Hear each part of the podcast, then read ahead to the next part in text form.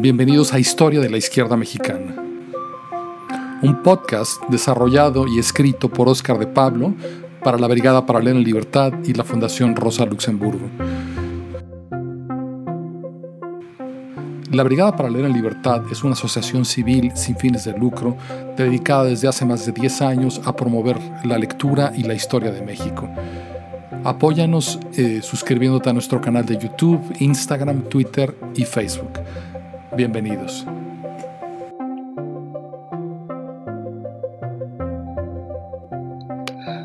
Buenas noches a todas y a todos. Bienvenidos a esta nueva sesión de la historia de la izquierda en México.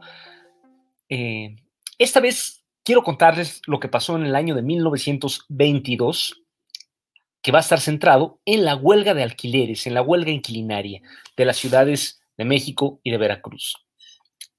Las sesiones pasadas vimos cómo en noviembre de 1919 un pequeño grupo centrado en Manavendra Nath Roy y Charlie Phillips adoptó el nombre de Partido Comunista Mexicano. Aunque ese grupo no fue el único en adoptar ese nombre, ni en declarar su lealtad a la recién fundada Internacional Comunista, sí fue el único que se ganó la confianza del emisario ruso Mikhail Borodin, y gracias a ello fue reconocido como la sección mexicana de la Internacional. Pero si el grupo tenía alguna realidad, la perdió casi inmediatamente, primero con la partida de sus principales fundadores al extranjero y luego con la deserción de sus primeros reclutas, que prefirieron abandonar toda pretensión de independencia de clase y sumarse al carro del nuevo régimen obregonista. Sin embargo, como también vimos, el auge del movimiento huelguístico de 1920 permitió a los dos cuadros que aún le quedaban al partido, José Allen y Manuel Díaz Ramírez, cumplir un papel desproporcionadamente grande en la coordinación de las distintas tendencias sindicales, digamos, clasistas o radicales o rojas, primero en el Valle de México y después a nivel nacional, con la formación de la CGT en febrero de 1921. Pero su papel dirigente en ese proyecto tampoco resultó estable, porque a mediados de ese año, debido a los sucesos de la Rusia soviética, los anarquistas resolvieron romper la alianza sindical e hicieron a un lado a los militantes de la Juventud Comunista y los expulsaron de la CGT, dejándolos fuera del movimiento que habían ayudado a construir. Excluidos, pues, de la dirección de la CGT, a finales de 1921, los comunistas finalmente hicieron un esfuerzo serio para constituirse en un verdadero partido político a nivel nacional. Ahí nos quedamos la sesión pasada. Para que los comunistas eh, pudieran volver a ocupar una posición dirigente en la lucha de clases, antes tendrían que ganar adeptos a pequeña escala con medios fundamentalmente propagandísticos, o sea, convenciendo a la gente eh, mediante periódicos, folletos, argumentos y participando en las luchas obreras, sí, pero desde abajo, como disidentes, como facción minoritaria. Ese hubiera sido el desarrollo, digamos, normal de una corriente comunista en un país donde la mayoría de la clase obrera no estaba familiarizado con las ideas específicas de Marx y mucho menos con la interpretación leninista. Sin embargo, curiosamente, no fue eso lo que pasó. No habían pasado dos meses de la clausura de aquel primer Congreso cuando el PCM se vio colocado de nuevo al frente de una gigantesca lucha de masas. Me refiero a las grandes huelgas de pago de alquileres de 1922 en el puerto de Veracruz y la Ciudad de México. Así que tenemos que hablar de la cuestión urbana. Recordemos que al iniciar la década de 1920, México venía saliendo de 10 años de una guerra civil muy cruenta, centrada en el campo. Esto produjo dos fenómenos que se combinaron para producir una crisis de la vivienda. Por un lado, la quiebra del campo y la violencia de la guerra impulsaron a grandes números de familias rurales a emigrar a las grandes urbes. Por el otro, las condiciones eh, de incertidumbre de la misma guerra desalentaron la inversión inmobiliaria. Fue mucha gente la que emigró a las ciudades entre 1911 y 1921, pero poquísimos los edificios que se construyeron en ese periodo. La población de las ciudades creció vertiginosamente sin que la construcción de viviendas populares pudiera seguirle el paso a este crecimiento. Esto produjo un desequilibrio entre la oferta y la demanda de vivienda, generando hacinamiento y un aumento continuo en el monto de los alquileres, muy superior a los salarios reales.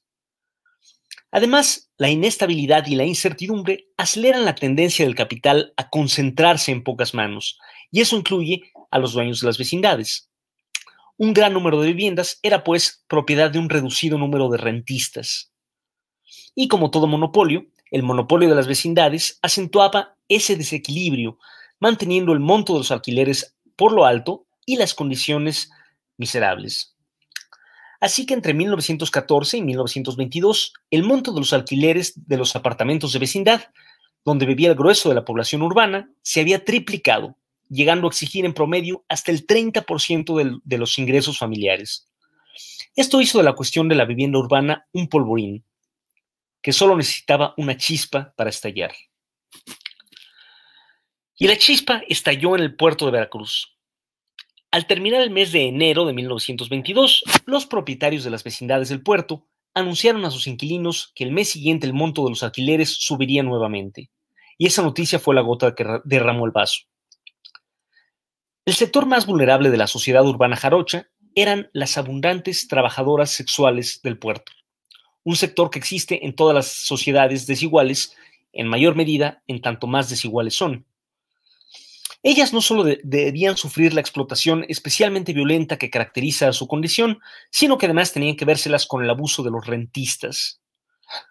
Así que el 29 de enero de 1922 fueron ellas quienes se congregaron en la primera manifestación contra el alza de alquileres. Recordemos que la corriente obregonista había atraído a muchos de los líderes del movimiento social y al llegar al poder los había recompensado con puestos importantes. Así, por ejemplo, tanto el gobernador de la Ciudad de México como el alcalde del puerto de Veracruz eran entonces cuadros de la CROM. El gobernador de la Ciudad de México era el líder cromiano Celestino Gasca y el alcalde de Veracruz, el antiguo, un antiguo estibador que había sido anarquista, pero recientemente se había pasado al sindicalismo llamado amarillo o moderado, Rafael García Auli, alias el Negro García. Pues bien, dos días después de la manifestación de las prostitutas, el Negro García convocó a una reunión de inquilinos en la biblioteca del puerto para discutir el tema de los alquileres con la intención de ponerse al frente del movimiento antes de que éste se le saliera de control. Pero pasó lo inesperado. En la reunión apareció el hombre que se convirtió eh, en el protagonista del movimiento e hizo de la necesidad de la vivienda de la gente un, eh, un motivo para la más profunda rebeldía social era un sastre tuerto de 41 años llamado Herón Proal. Proal formaba parte del mismo radicalismo obrero jarocho del que habían salido eh, Díaz Ramírez y Úrsulo Galván, pero él no había querido unirse al Partido Comunista y se mantenía fieramente independiente. Pues ese día denunció la política conciliadora del ayuntamiento y pasando por encima del alcalde García, convocó a un nuevo mitin, ahora de masas, y no para negociar el aumento con los propietarios, sino para construir una fuerza social capaz de oponerse a él, invitando específicamente a las prostitutas a que se unieran al, nuevo movimiento. Y en efecto, el 4 de febrero de 1922, el mitin se celebró en la plaza del edificio de La Vega, del puerto de Veracruz, y ahí mismo se formó la organización que adoptó el nombre de Sindicato Revolucionario de Inquilinos. El radicalismo de las y los miembros del nuevo sindicato quedó claro esa misma noche, cuando, regresando del mitin, los manifestantes se toparon en las vecindades con el odiado cobrador de alquileres y lo hicieron huir a pedradas.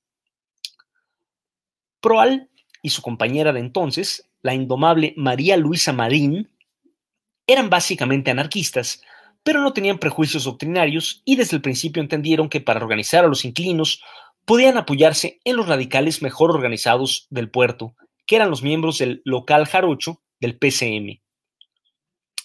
Estos, por su parte, buscaban la oportunidad de formar lo que la Internacional Comunista llamaba el Frente Único, para luchar al lado de las otras corrientes radicales por los intereses de la clase obrera en su conjunto.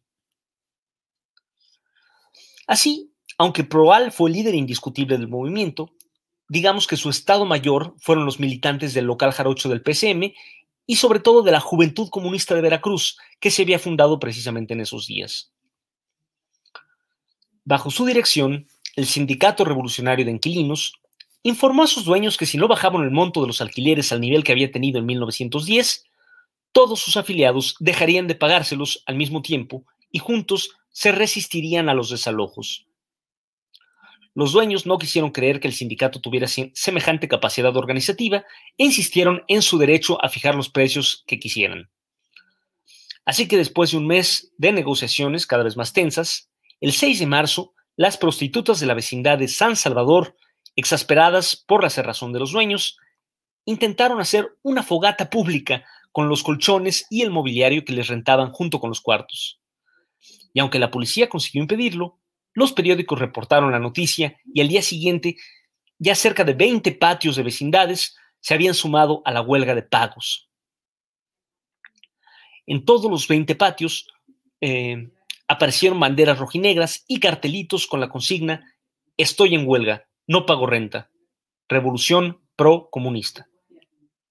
Pronto, las vecindades en huelga eran ya 100, lo cual significaba que unos 30.000 individuos estaban afirmando su derecho a vivir debajo de un techo sin tener que pagar rentas exorbitantes. Hay una foto captada en un ambiente campestre en marzo de 1922 donde se ve a un grupo de mujeres con sombrero. Sentado en medio de ellas, sosteniendo a un niño y una niña, se ve un hombre con lentes oscuros. Es el tuerto Herón Proal. La foto es de lo que se llamó la colonia comunista, y era una comunidad que se había establecido en las afueras del puerto de Veracruz para que residieran ahí las familias del puerto que temían el desalojo durante la huelga de alquileres. Pronto, las noticias de lo que estaba pasando en Veracruz se extendieron por todo el estado y luego por todo el país. Ese 17 de marzo, los comunistas de la Ciudad de México convocaron a un mitin en la glorieta del Salto del Agua para discutir la experiencia veracruzana en torno a la cuestión inclinaria. El gobernador cronista, cromista de la ciudad, Celestino Gasca, intuyó que había peligro ahí y envió a su policía a dispersar el mitin. Fue ahí donde José Allen recibió un balazo tratando de impedir que la policía le disparara a José C. Valadez. Decenas de activistas terminaron presos. Sin embargo, la violencia de la represión solo sirvió para que los periódicos hablaran del suceso al día siguiente y con ello le dieran fama a la iniciativa. A los tres días, un nuevo mitin se congregó en el mismo lugar, pero ahora acudió el doble de personas.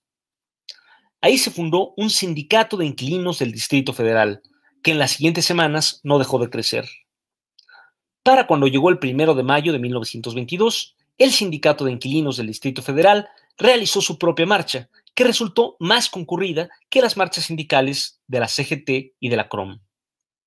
Ese día se inició la huelga de pagos, que en pocas semanas llegó a incluir en la Ciudad de México unos 35 mil inquilinos. En Veracruz, el Sindicato Revolucionario de Inquilinos también estuvo en el centro de la marcha y ese día distribuyó un volante con las letras de la, de la Internacional, el himno de los trabajadores, y la huelga, otra canción obrera, para que las cantaran los manifestantes.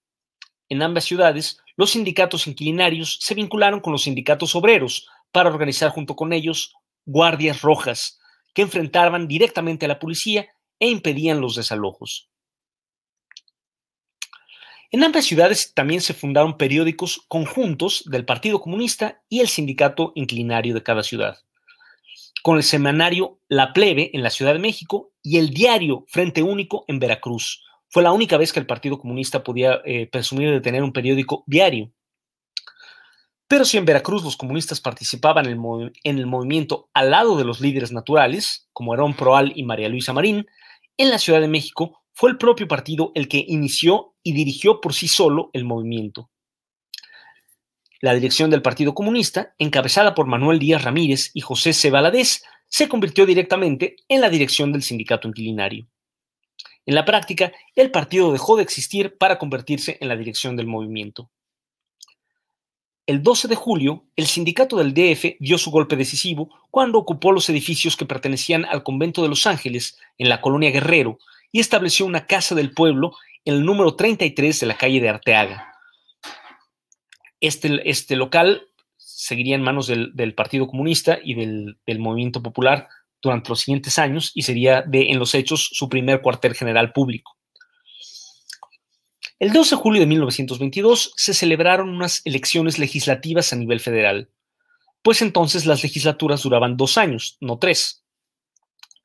En esa época, como vimos, el PCM compartía la línea antielectoral de todo el resto del sindicalismo rojo. una coincidencia que hacía posible su colaboración con personajes anarquizantes como Proal.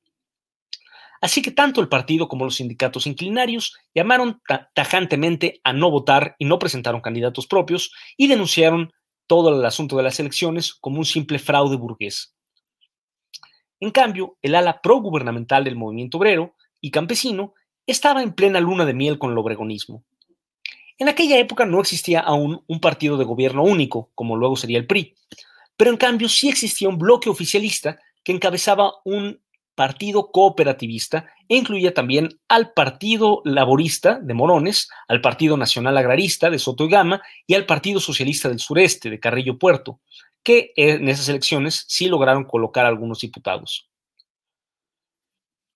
Por su parte, la huelga de alquileres no solo ponía en cuestión la propiedad privada de la vivienda y el derecho a los dueños a, eh, a determinar quién vivía y quién no vivía ahí, si podían o no pagarles rentas, sino que con su negativa a, eh, a dejar que la policía interviniera, con sus guardias rojas impidiendo los desahucios, también ponía en cuestión el monopolio estatal de la violencia. Esto era más de lo que eh, cualquier gobierno capitalista podía soportar. Así que apenas tres días después de las elecciones, la democracia capitalista mostró su verdadera cara.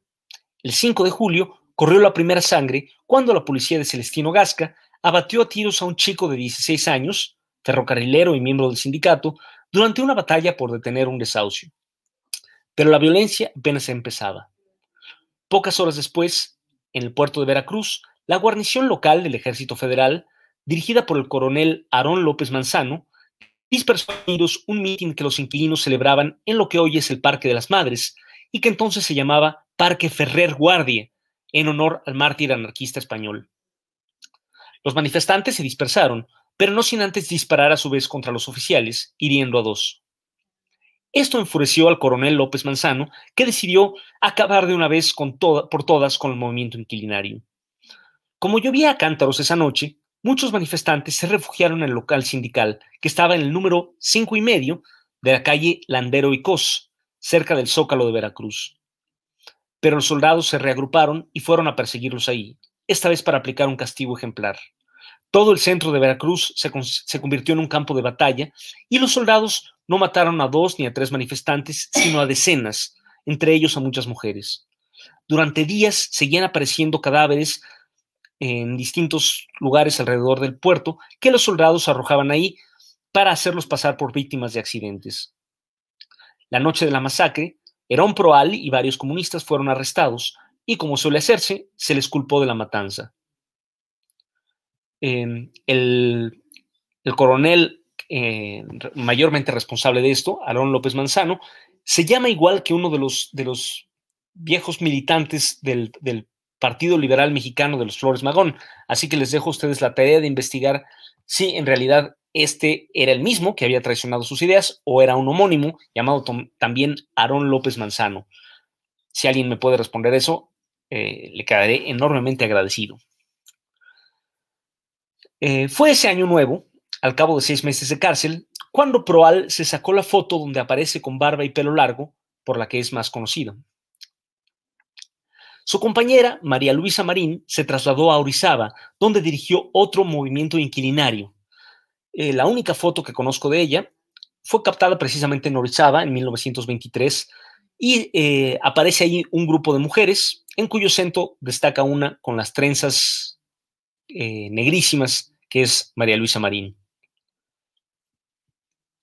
A partir de, la, de la matanza de la madrugada del 6 de julio, en el Distrito Federal, destacamentos del Ejército Federal empezaron a acompañar a la policía de la ciudad en los desahucios, y eso impidió que las Guardias Rojas pudieran hacer nada para impedirlos. Esto marcó el desmoronamiento de la huelga de pagos, pues la masa de los huelguistas no quería arriesgarse a perder la vivienda. Para el mes de octubre ya ninguna vecindad seguía en huelga. En Veracruz, en cambio, el sindicato inquilinario siguió existiendo hasta bien entrado el año siguiente, incluso hasta 1924, a pesar de la masacre y, la, de la ausencia de Proal. En 1923, el gobierno estatal del eh, coronel progresista Adalberto Tejeda aprobó una ley inquilinaria limitando los abusos de los propietarios. No así el gobierno del Distrito Federal, que nunca, eh, nunca modificó la ley, nunca aprobó una ley para, para, en este sentido. En términos que nos importan, que es la historia del Partido Comunista, el saldo del movimiento inquilinario fue contradictorio.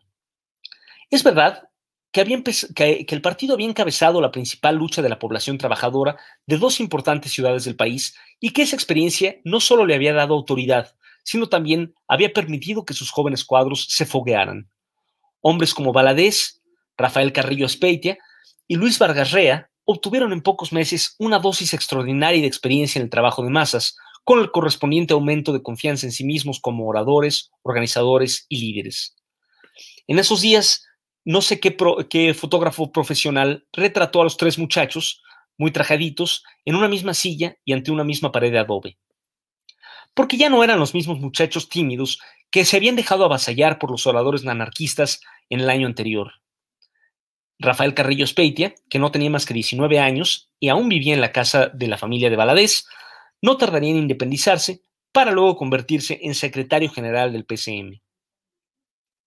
Sin embargo, esta experiencia de, dirección de masas instantánea resultó engañosamente fácil. Dos locales partidistas que no llegaban a los 50 miembros habían conducido en la lucha a más de 30.000 eh, inquilinos cada uno, pero no habían logrado desarrollar gran cosa su propia organización partidista ni habían desarrollado una nueva capa de cuadros. El partido se había disuelto en un movimiento que no representaba solo a la parte de la clase obrera consciente de su interés general, sino la solidaridad masiva en torno a un solo asunto, el de la vivienda. Por eso, aun cuando el movimiento había abarcado decenas de miles de personas, cuando esto terminó, el programa del partido, el de la Revolución Socialista, no había conquistado ni siquiera una porción ínfima de esas personas. En su congreso del año anterior, el PCM se había descrito a sí mismo como la vanguardia de la clase obrera, siguiendo la fórmula convencional del movimiento comunista. Eh, la otra vez me hacían la pregunta, y creo que aquí es pertinente volver a, resaltar qué significa ese término, vanguardia, y ver si realmente el Partido Comunista eh, cumplió la función que se había asignado a sí mismo. Lenin había recurrido a la expresión militar de vanguardia para contraponer su propia noción del partido con la noción organizativa dominante en la Segunda Internacional o Internacional Socialista que había formulado el teórico Karl Kautsky. Según la interpretación kautskiana del marxismo, el Partido Socialista debía ser la expresión política del movimiento obrero en su conjunto, es decir, un partido de toda la clase. En otras palabras, todas las corrientes políticas y todos los niveles de compromiso existentes en el seno de la clase obrera debían eh, estar representados en el partido. En cambio, para Lenin, el partido debía incluir solo al sector más consciente de la clase, al más consecuentemente revolucionario. Esto es lo que para él significaba un partido de vanguardia. Dado que en condiciones normales este sector es minoritario e incluso marginal, es imposible que un partido de vanguardia ocupe la posición dirigente en todas las luchas sociales. Por el contrario, debía representar siempre la conciencia más alta, aun cuando ello implicara quedar en minoría.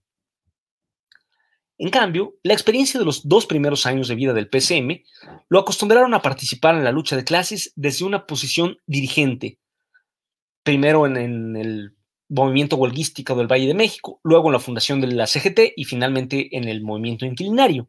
Una posición conquistada, es cierto, con abnegación militante y maniobras tácticas inteligentes, pero sin que sus ideas hubieran sido abrazadas, aceptadas o siquiera conocidas por la mayoría de los militantes. De hecho, sostener esa posición dirigente con alguna responsabilidad necesariamente excluía la lucha política por elevar la conciencia de la clase. Así, durante los meses que duró la huelga de inquilinos de 1922, todos los miembros de la dirección del partido, empezando por Díaz Ramírez, ocuparon la totalidad de su tiempo en dirigir el sindicato inquilinario. No es de sorprender que el PCM no editara en esos meses ni un solo folleto, ni un solo periódico. ¿Cómo hubiera podido hacerlo? Como dirigentes electos del sindicato inclinario, sus cuadros tenían la obligación de actuar de acuerdo a la voluntad de 30.000 afiliados, de los cuales muy pocos estaban familiarizados con la idea del socialismo, no se diga ya con su interpretación específicamente comunista o leninista. Al mismo tiempo, el que los comunistas se hayan dedicado enteramente al movimiento inquilinario les impidió participar de manera significativa en los demás movimientos sociales que tuvieron lugar en esos meses, como lo fue, por ejemplo, el Congreso Feminista Internacional que había presidido su eh, ex fundadora y simpatizante Elena Torres en el mes de abril, o bien la huelga conjunta de tranviarios y panaderos que tuvo lugar en junio bajo la dirección de la CGT. Así, el partido pudo sostener una dirección dirigente, pero ello significó renunciar a su carácter de vanguardia.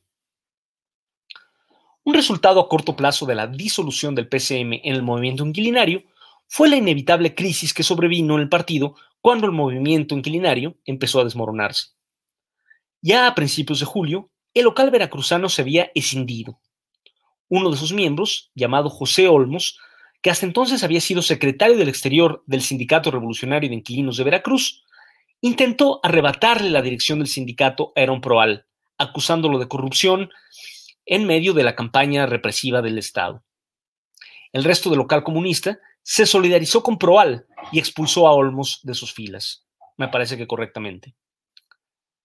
Otra decisión más significativa en términos de la historia del PCM tuvo lugar en agosto en la Ciudad de México. Ahí el choque de personalidades que enfrentaba a Díaz Ramírez por un lado con José C. Valadez por el otro finalmente estalló. Es difícil saber exactamente qué pasó, pues los documentos solo contienen acusaciones mutuas de carácter más moralino que, político, sin ninguna prueba. Pero lo cierto es que Díaz Ramírez consiguió hacer que eh, fuera expulsado junto con sus partidarios, tanto del partido como del sindicato inquilinario. A pesar de su juventud, José C. Valadez había sido hasta entonces uno de los cuadros más prometedores del comunismo mexicano. Pero lo cierto es que su adhesión al comunismo eh, duró exactamente lo mismo que su, que su posición en el partido, pues inmediatamente que fue expulsado, renunció a esta adhesión y empezó a buscar la reconciliación con los anarquistas de la CGT. Como veremos en la siguiente sesión, tampoco ahí duró mucho y terminó reconciliándose con el régimen del PRI. En su larga y prolífica carrera como historiador, nunca intentaría aplicar el marxismo a la realidad mexicana. Una consecuencia duradera de la ruptura con Valadez fue el ajuste en la relación entre el partido y la Federación de la Juventud Comunista, que hasta entonces venían operando como dos eh, organizaciones aliadas en un plano de igualdad. Cuando la Federación de Jóvenes Comunistas celebró su siguiente congreso, los representantes del partido pidieron que se expulsara a Valadez, pero los delegados simplemente declinaron, rechazando eh, la subordinación política de la juventud al partido. Durante los siguientes meses, Valadez pudo criticar públicamente al PCM y al comunismo en general, sin perder por ello su puesto en la juventud comunista. No fue sino hasta noviembre cuando la juventud finalmente se decidió a romper con él. Y fue Rafael Carrillo Aspeitia, que hasta entonces había sido protegido de Valadez, incluso huésped en su casa, ¿Quién impulsó la subordinación política de la juventud al partido, que sería, sería el, signo de su colaboración en adelante. Otro resultado a largo plazo de la disolución del PCM en el movimiento inquilinario fue el inicio del deslizamiento del partido hacia fuera de la clase obrera propiamente dicha, en aras de la movilización de masas cada vez mayores. Recordemos que la población urbana que habitaba las vecindades no solo incluía familias obreras, sino también y mayormente a artesanos, servidores y comerciantes pobres de todo tipo. Esta pérdida del foco específicamente proletario del PCM no fue, como dije, sino un primer paso, pero facilitó, como veremos, otro mucho más importante que se daría inmediatamente después, cuando Úrsulo Galván iniciara su trabajo campesino en Veracruz. Quiero terminar la sesión de hoy enfocando el movimiento mundial. El final de 1922, que vio también el, final del movimiento inclinario en, México, marcó un momento clave en la evolución del movimiento comunista soviético, que a su vez afectaría al resto del mundo. A diferencia de los años anteriores, en 1922 la Internacional Comunista no celebró su cuarto Congreso Mundial en el verano, sino a finales de noviembre y principios de diciembre. Es decir, fue el primer congreso que empezó a espaciarse, Después, este espaciamiento sería más y más largo. Por decisión de su comité ejecutivo, no por un Congreso eh, Nacional, el PSM resolvió enviar como delegado al suizo Edgar Buch, de quien ya hemos hablado antes, que en septiembre partió rumbo a Rusia, donde se quedaría a vivir como funcionario de la Internacional. Ahí se enteró de la expulsión de Valadez, que había sido su amigo hasta entonces, intentó mediar, eh, pero fue en vano. Con su partida, el PCM perdía a uno de sus cuadros más preparados. La próxima vez quiero hacer una, sesión eh, biográfica doble para hablar de la vida completa de José C. Valadez y de Edgar Wug. En aquel cuarto Congreso Mundial, Lenin solo pudo participar una vez, pues el mayo anterior había sufrido una embolia que lo forzó a retirarse eh, del trabajo político. Aunque los delegados no lo supieran, aquel sería el último congreso de la era leninista de la Comintern. Pero ya entonces su ausencia en el trabajo directo se notó en cierta pérdida de esa notable claridad política que había caracterizado los tres primeros congresos de la Internacional. Por ejemplo, en aquel cuarto congreso, Sinoviev introdujo la consigna del gobierno obrero, que podía interpretarse en una diversidad de maneras totalmente distintas y contrapuestas entre sí. Podía referirse tanto a la administración del Estado burgués por parte de partidos obreros reformistas, como al Estado obrero surgido de una revolución. Es decir, era una, consigna totalmente confusa y bastante inútil. También volvió a discutirse la llamada cuestión oriental nacional o neocolonial, según se, quiera. Esta vez, en ausencia de Lenin, quienes dirigieron la discusión fueron algunos de nuestros viejos conocidos del comunismo mexicano, como Manavendra Roy y Sen Katayama. Fue en ese congreso donde se tomaron la foto donde aparecen los dos, junto con el joven Ho Chi Minh y otros delegados. Ahí se introdujo también una consigna confusa, la del Frente Único Antiimperialista. A diferencia de la táctica del Frente Único a secas, que había sido propuesta en los, en los anteriores congresos de la Comintern, el Frente Único antiimperialista se aplicaba a los países atrasados y permitía pasar por encima de la línea de clases, es decir, permitía a los comunistas establecer alianzas temporales no solo con las corrientes no comunistas del movimiento obrero, sino también eh, con la democracia burguesa, por así decir. Lo que era confuso es si esto era simplemente una reformulación de la vieja línea leninista de alianza eh, militar, específicamente militar, con los movimientos de liberación nacional, o era un llamado a hacer alianzas de naturaleza política con estos movimientos. No quedaba claro. En este sentido, el cuarto Congreso representó lo que podríamos llamar un eslabón intermedio entre la línea de estricta independencia proletaria del primero y segundo Congreso y la estrategia Em, de alianza política con la burguesía nacional que adoptaría la Comintern en el futuro. Días después de la clausura del cuarto Congreso, el 15 de diciembre de 1922, Lenin sufrió una segunda embolia que lo dejó paralizado del lado izquierdo del cuerpo y parcialmente incapacitado para hablar la sesión histórica en la que la República Soviética rusa se unió formalmente a las otras repúblicas soviéticas del viejo imperio zarista para dar lugar a la Unión de Repúblicas Socialistas Soviéticas, o URSS, se celebró ese diciembre en su ausencia. Sin embargo, el retiro de Lenin no fue absoluto. Pese a su impedimento en el habla, en esos días consiguió dictar dos cartas dirigidas al, siguiente Congreso del Partido Ruso, fechadas el 22 de diciembre de 1922 y el 4 de enero de 1923, que llegarían a conocerse como su testamento político. En ellas, entre otras cosas, Lenin analizaba críticamente la personalidad de quienes consideraba los seis principales líderes del comunismo soviético de entonces, que de algún modo, en combinación eh, eh, entre sí o individualmente, estaban llamados a sucederlo. Trotsky, Stalin, Zinoviev, Kamenev, Bukharin y Piatakov. A todos les reconocía eh, puntos débiles y puntos fuertes, pero con Stalin era particularmente duro, y en la segunda carta incluso llegó a pedir explícitamente que se le retirara de su puesto de entonces, que era el de secretario general del partido, en el que, decía Lenin, había acumulado demasiado poder. Era una solicitud directa. Sin embargo, por decisión del Comité Central del partido, no se cumplió la petición de Lenin, Stalin se mantuvo como secretario general y las cartas no se dieron a conocer a los delegados del siguiente Congreso partidista, ni tampoco a las demás secciones de la Comintern. Pasarían décadas antes de que el documento eh, se difundiera. Aunque aquí en México nadie se enteró de estos hechos, para todo el movimiento comunista mundial, incluyendo al PCM, el retiro de Lenin y la supresión de su testamento fueron el augurio de una época totalmente distinta. Después hablaremos del contenido político de esa evolución, que entonces apenas había empezado. Por ahora, basta decir que de los seis líderes que Lenin analizaba como sus sucesores, todos, menos Stalin, todos menos el hombre cuya destitución Lenin solicitaba explícitamente, terminaron ejecutados en las grandes purgas precisamente por orden de Stalin. Y bueno, eh, ahí quiero dejar esta, esta sesión por ahora, por si alguno tuviera eh, preguntas o algo, algo que decir al respecto. Favor de poner los enlaces para bajar los programas en el podcast. Ahorita los ponemos, como no. Bueno, tienen que buscarlos, ¿no? Eh,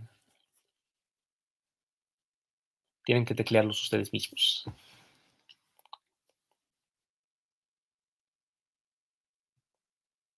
Pregunta, ¿por qué los comunistas han matado a tantos camaradas a lo largo de la historia? Mijail Borodin, quien tuvo un papel importante en México, murió en el Gulag.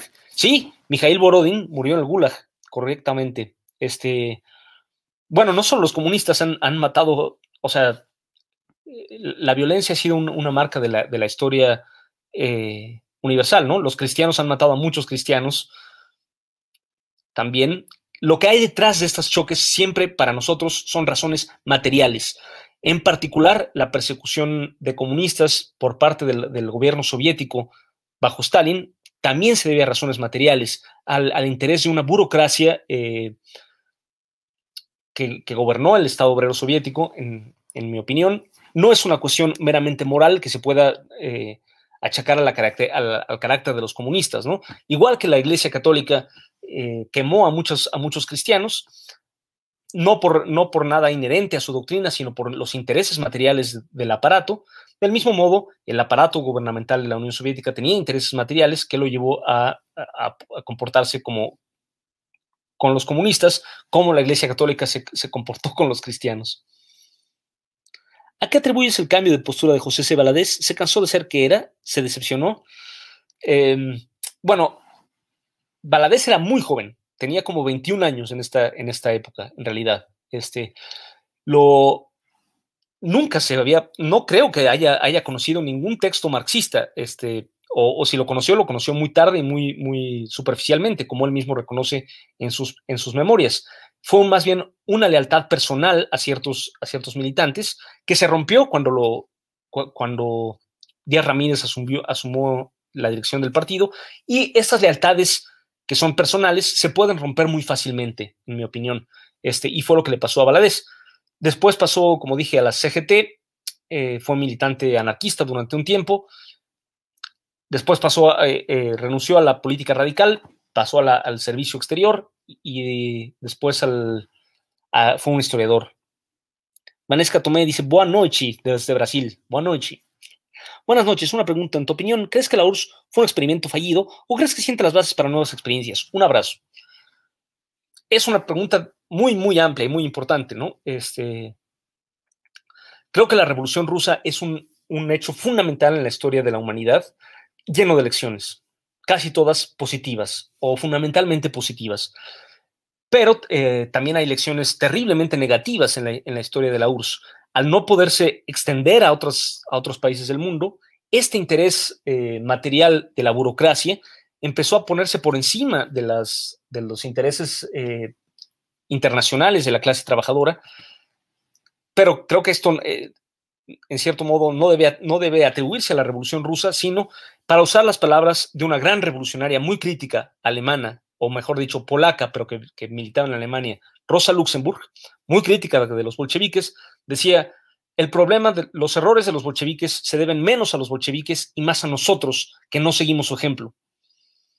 O sea, quería decir, el aislamiento de la Revolución Rusa produjo eh, sus errores, y eso que ella lo decía este, en los primeros años. Después, este aislamiento produjo errores que llegaron a ser verdaderas eh, monstruosidades, pero, igual que decía Rosa Luxemburgo, no se, no se deben tanto a la revolución rusa y al programa bolchevique como al, al hecho de que, de que, el resto del mundo no lo, no lo pudo aplicar.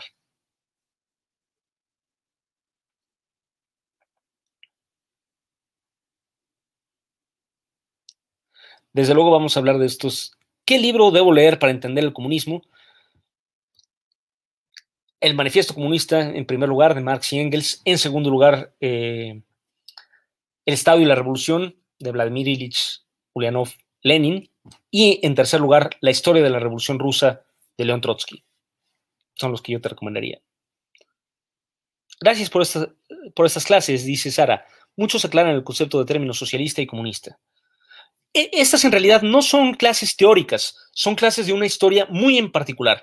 Les recomiendo que conozcan, si les interesa, en, este mismo canal, pueden ver eh, mi introducción a la economía marxista, que es el núcleo del marxismo, para entender qué es la doctrina marxista. Este, ¿no? Para, para, hablar un poco con más detenimiento del contenido del comunismo y no solo, como he hablado aquí, de la historia del comunismo en un país en particular que dista mucho de ser el, mejor ejemplo del, del, comunismo mundial, que fue el comunismo mexicano. El pero enemigo del hombre, dice, es el hombre mismo, por no respetar que hay diferencias. Y tercero, hacia la individualidad. Y otra pregunta, ¿crees viable el modelo socialista actualmente? El socialismo, compañeros, no es un modelo, es un modo de producción que probablemente sea eh, superior y posterior al capitalismo. No es una alternativa al capitalismo, sino es una, una, algo que podría surgir del capitalismo si no el capitalismo se extingue. Pero ningún sistema social es eterno. Este, ¿Qué va a seguir después del capitalismo? ¿La extinción o el socialismo? Eh, está por verse. Lo que es, lo que un hecho es que ningún, ningún sistema dura para siempre. Pregunta, pero las brutales purgas comunistas han abarcado todos los continentes. En América Latina mataron al, comunista salvadoreño Roque Dalton y fundaron al suicidio al comandante Cayetano Carpio. Bueno, sí, este, en, efecto, fueron, no fueron miembros del Partido Comunista Salvadoreño, sino miembros de la guerrilla eh, del Ejército Revolucionario del Pueblo, este, al que pertenecía el propio Roque y en, otro sector el, Cayetano Carpio, ¿no? Este, el, dirigente, él había sido dirigente del Partido Comunista, pero como digo, no es de ninguna manera exclusivo de los comunistas, ¿no? Eh, todo grupo armado tiene purgas internas, intereses materiales y son humanos. Fue un error del PCM salirse de la CGT. El PCM no se salió de la CGT, fue expulsado. o sea, lo sacaron. No, no, no, quiso salirse y fue una, fue una tragedia para ellos salir. Creo que fue totalmente correcto que una central sindical como era la CGT no acogiera pequeños partidos políticos como era el PCM o los grupos anarquistas, sino debería haber acogido solo sindicatos.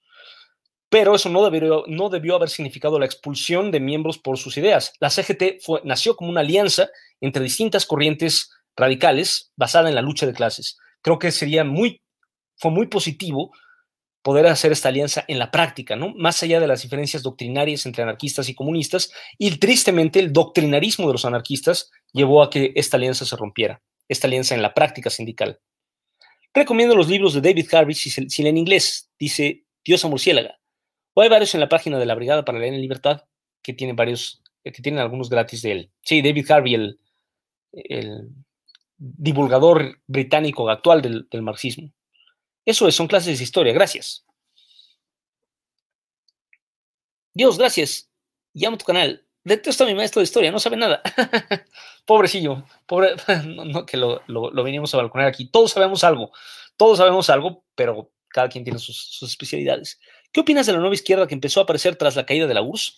Bueno, el concepto nueva izquierda se empezó a aparecer muchísimo antes, ¿no? Este, en los años 60 este, bajo la influencia de, cosas como la Revolución Cubana, pero pues no, no, no se pueden hacer un juicio en bloque. Ciertamente la caída de la Unión Soviética significó un atraso enorme en la conciencia de la humanidad, o sea, los trabajadores eh, se, desmoralizaron masivamente y las corrientes de izquierda se volvieron mucho más eh, conservadoras, mucho más tímidas, eh, regresaron a posiciones muy superadas en el pasado, dejos de ser nueva, se, volvió a tomar auge por ideas muy antiguas como el nacionalismo, eh, el reformismo, que había sido perfectamente superado por la, por la experiencia. Eh, regresó. Eso no es aprender, eso es olvidar. ¿no? Es, lo, eh, es a veces uno aprende. Cayetano Carpio se suicidó por otras circunstancias, dice Oscar Meiser Aranda. Sí, es muy complicado el caso de, Cayetano Carpio este, y su compañera en El Salvador. Estoy de acuerdo, los sindicatos no deben ser partidistas, pero sí deben tener ideología.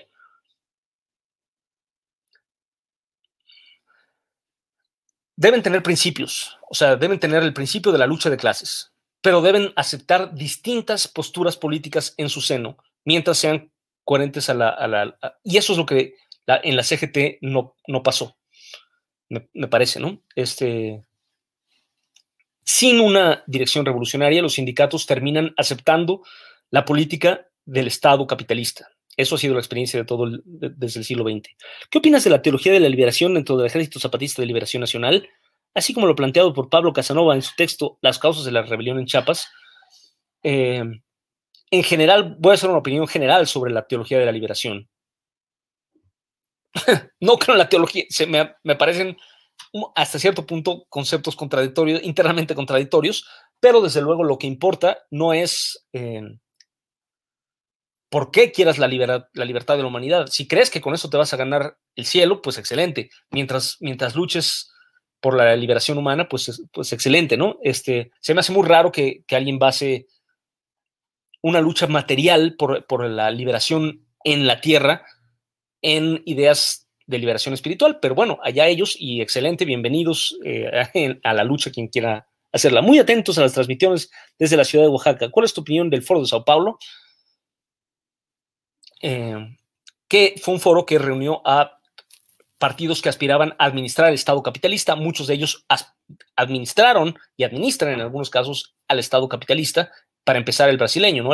El, Partido de los Trabajadores brasileño administró el partido al, Estado capitalista brasileño, uno de los más desiguales, terriblemente desiguales y terriblemente racistas y violentos del mundo, a pesar de la dirección del, Partido de los Trabajadores. Entonces, pues es el ala izquierda del, del capitalismo, nada más, ¿no?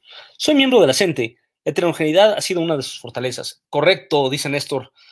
Muy bien dicho, eh, Néstor. La aceptar distintas, distintas corrientes radicales o de izquierda dentro de, un, dentro de una formación sindical como ha sido la CENTE, ha sido una de sus, de sus fortalezas. Cayetano Carpio se suicidó por problemas internos en la guerrilla salvadoreña. Solo hay que leer su carta de suicidio. Espero que no digan que lo mató la CIA. Pregunta, ¿puedes recomendar los libros de este tema que están disponibles en la brigada? Eh, no, no sé, me pierdo al buscarlos. Bueno, puedes eh, para empezar, hay algún, no, hay, en la, brigada no hay uno que resuma todo esto, pero hay dos de Paco Ignacio Taibo II que hablan sobre, que están los dos en la brigada, sobre las dos ciudades del movimiento inclinario de 1922. Uno se llama Inquilinos a colgar la bandera roja y negra, sobre la huelga inclinaria de la Ciudad de México, y el otro se llama Herón Proal y los comunistas en la lucha inclinaria de 1922. La palabra, las palabras claves son eh, inquilinos y Herón Proal, en un caso y en el otro.